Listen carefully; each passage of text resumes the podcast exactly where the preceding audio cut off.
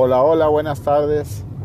Hoy quiero tocar un punto que nos está metiendo en muchas complicaciones en, en Privato, que es nuestra unidad de negocio de viajes deportivos, especialista en equipos. Y que al parecer hay cosas que últimamente se han tratado de especializar en los equipos y no termina por, por ser entendido. Nosotros llevamos ya tiempo en el, en el mercado.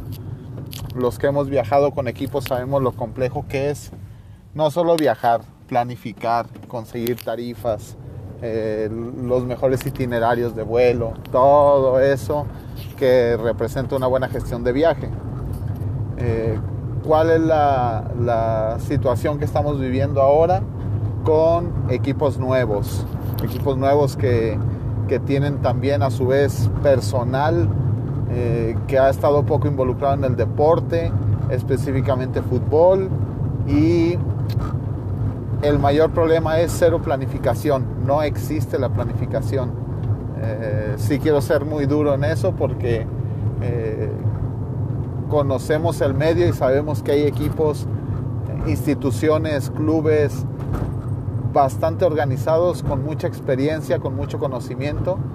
Y lo que estamos viviendo ahora es un boom de equipos que quieren viajar barato, con las tarifas más bajas, con los mejores servicios y con crédito de un mes, con cero planificación y prácticamente que adivinemos lo que necesitan. Eso es imposible. Eh, número uno, hospedaje. Quieren los clientes tener las mejores tarifas en los mejores lugares con la mejor ubicación máxima comodidad, pero con tarifas de 600 pesos, 500 pesos para un equipo deportivo. Eso es muy complicado de conseguir y si le sumamos el factor que lo solicitan 48 horas antes de salir, eso lo hace más complejo. El pedir una cotización para un viaje dos días antes eh, impide conseguir mejores tarifas, conseguir mejores lugares o mejores condiciones. Número dos, vuelos. Los vuelos es el tema recurrente. Eh, la liga en la, que, en la que estamos, que dedicaré un episodio exclusivamente a eso, tiene destinos muy difíciles como Los Cabos, eh, destinos de playa, lugares complicados.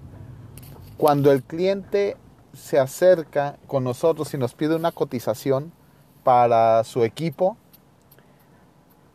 y nosotros le enviamos una previa y le decimos esta es la tarifa, son 15 pesos, casi de forma inmediata nos indica que, que él la vio mejor o la vio más baja en la página web. Es que yo, yo, entré a internet y la vi 300 pesos más barata. O sea, eh, eh, es increíble que tú me quieras ver la cara y la pongas demasiado cara. Eh, por principio, buscar en la web no es lo mismo. muchas veces se quedan en el primer pantallazo de, de 600 pesos. Hace falta el TUA, que Viva Aerobús, Volaris lo están poniendo hasta el final o incluso es opcional de pagarlo en ese momento o pagarlo ya que llegas al aeropuerto, al mostrador. Entonces se quedan con la primera tarifa y ojo, esa tarifa es por un asiento, por un pasajero. Hablar de grupos no se puede cotizar igual. Eh, hay que checar disponibilidad, qué tarifa te dan ya por el grupo, que te aseguren el itinerario, eh, el equipaje, la utilería.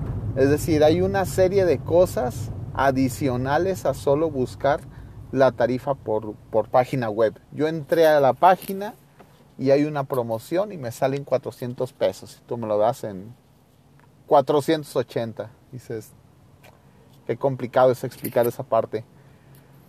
Cotizar un viaje requiere conocimiento, experiencia, No es lo mismo que salir de vacaciones. No lo han entendido muchos de los equipos y eso nos hace que piensen que es un servicio caro, que una agencia va a encarecer los costos y va a trabajar por un monto mucho mayor de lo que ellos podían pagar. Y finalmente el tiempo, el tiempo. Si cotizan dos días antes de salir es porque ya están urgidos, cada minuto les va a, a, sonar como un día y ellos, los equipos buscan todo rápido para poder decidir. El mejor aliado para una buena tarifa en lo que sea es el tiempo. Si se planifica con una semana de anticipación, sobre todo si ya tienes calendario, evitas muchos problemas. Eh, sin embargo, creen que el cotizar con cuatro o cinco agencias les va a dar la mejor tarifa. Lo único que hacen es encarecer el destino, porque el hotel recibe cuatro o cinco solicitudes para el mismo equipo y obviamente el hotel sabe que hay una necesidad y puede incrementar las tarifas y ponerse al mejor postor. Esa creencia equivocada de cotizaré con cuatro o cinco agencias para ver cuál me da mejor precio, lo único que hace es elevar todo, todo el presupuesto. Eso es lo que estamos viviendo. Equipos sin planificación, equipos que quieren eh, casi, casi me atrevería a decir que cosas gratis. Yo no me imagino llegando a un McDonald's y diciendo te quiero comprar, pero tú qué me vas a regalar. Si no, me voy a Burger King. Eh, regálame algo, si no, no te compro. Este, me voy al, de enfrente. Esa actitud no beneficia en presupuesto, en tiempo y sobre todo repercute en el rendimiento del equipo. Cuando el equipo no descansa, no come y no viaja bien, es obvio que su rendimiento va a ser menor. En la jornada 1, 2 o 3 no pasa nada, pero ya con el andar de un torneo largo en una fecha 10, 12, 15, donde ya un punto, un empate, un triunfo te da el acceso a una siguiente ronda, es ahí donde ya cobra factura los, los malos viajes, la, la mala planificación. Es lo que nos estamos enfrentando. Equipos que nos dicen gracias porque nos salimos de su presupuesto y al final nos damos cuenta que los servicios que recibieron por lo que ellos pagaron por un 5% menos de lo que habíamos eh, estimado nosotros, pues al final se ve reflejado en el marcador, ¿no? Molestia del equipo, inconformidad y demás. Eso es lo que, lo que tenemos, esa es nuestra realidad y ojalá que poco a poco vayan adquiriendo experiencia y sabiendo que invertir, porque eso, es una inversión que se decidió hacer al crear un equipo, al tener un equipo, al ser dueño, presidente o director deportivo de un equipo, el invertir 2, 3% más de lo que se había pensado o de lo que se tenía presupuestado, puede verse reflejado en una ventaja competitiva para el equipo. Bye bye.